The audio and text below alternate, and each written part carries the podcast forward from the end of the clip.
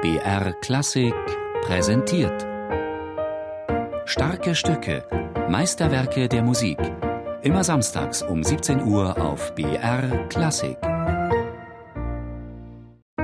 BR Klassik präsentiert. Starke Stücke, Meisterwerke der Musik. Immer samstags um 17 Uhr auf BR Klassik.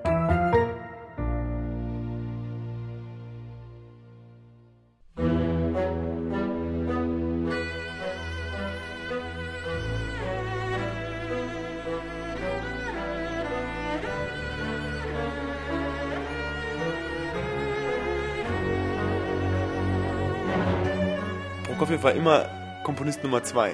Als er nach Paris gegangen ist, war er Komponist Nummer zwei hinter Stravinsky. Dann ist er nach Amerika gegangen, war also russischer Komponist Nummer zwei hinter Rachmaninow. Und in, in Russland war er der zweite hinter Schostakowitsch. Und als er gestorben ist, war er der zweite hinter Stalin. Er ist am gleichen Tag gestorben wie Stalin. Also er war so die ewige Nummer zwei.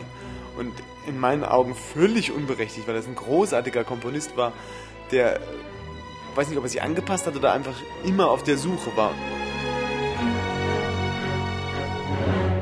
Alban Gerhard über einen unterschätzten Komponisten.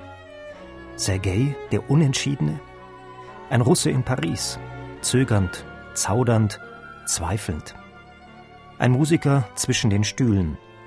Erfolge stellen sich ein im Westen, doch 1936 kehrt Prokofjew in die Sowjetunion zurück. Ein Schritt, der für Kopfschütteln sorgt, die Rückkehr in ein Land, in dem Stalin auf dem Höhepunkt der Macht ist und bald auch dem Komponisten das Leben schwer macht. Ich für meinen Teil interessiere mich nicht für Politik, behauptet Prokofjew später.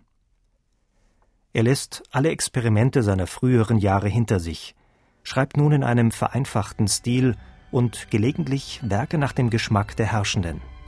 Eine Kantate mit Texten von Lenin und Filmmusik. Sergei der Angepasste?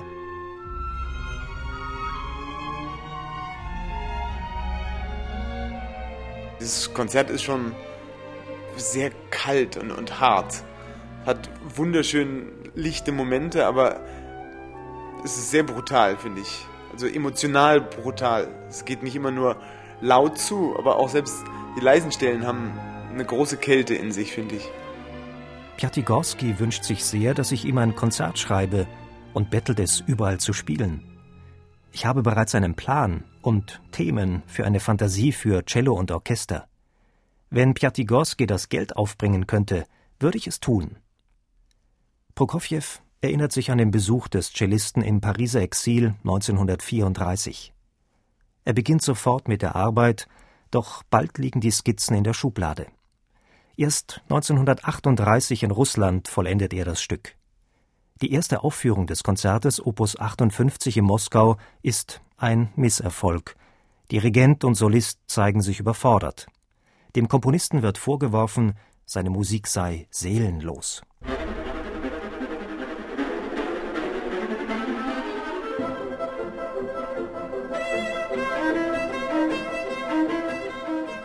Ja, es ist wahnsinnig polyphon und eigentlich weitaus interessanter als die Cello-Symphonie. Wieder ein Pianist, Prokofjew war ja ein hervorragender Pianist, der einfach nur tolle Musik komponiert hat für Cello, ohne sich so darum zu kehren, ob das jetzt machbar oder weniger machbar ist. Es ist ein unglaublicher Aktionismus in diesem schnellen Satz. Also eben viel Härte durch diese Akzente, die da kommen, ist halt eine sehr negative Energie irgendwie. Also es ist so, so besessen irgendwie, was Teuflisches. Sergei der Seelenlose? Drei Sätze, die ineinander übergehen. Mehr eine Sinfonie mit obligatem Cello, denn ein Bravourstück für einen Virtuosen. Ein seltsam unentschiedenes Werk, die Musik eines Komponisten, die auf der Suche ist. Prokofjew hatte sich unwohl im Westen gefühlt. Die Luft der Fremde bekommt meiner Inspiration nicht, weil ich Russe bin. Ich muss zurück.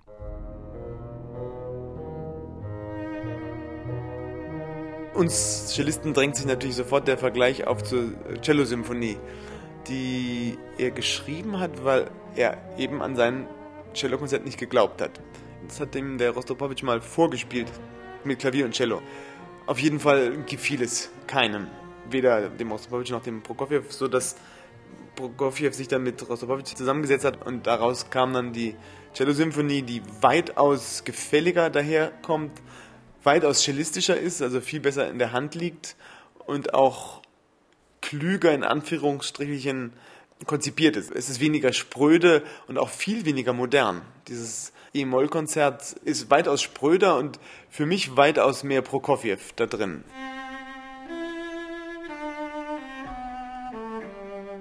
Prokofjew teilte mir mit, dass er nach dem sorgfältigen Anhören des Konzertes beschlossen hatte, es umzuschreiben.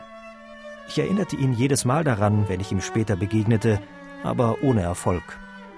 Rostropowitsch spielt dem Komponisten 1947 in Moskau vor. Doch zunächst passiert nichts. Prokofjew komponiert eine Sonate für Cello und Klavier.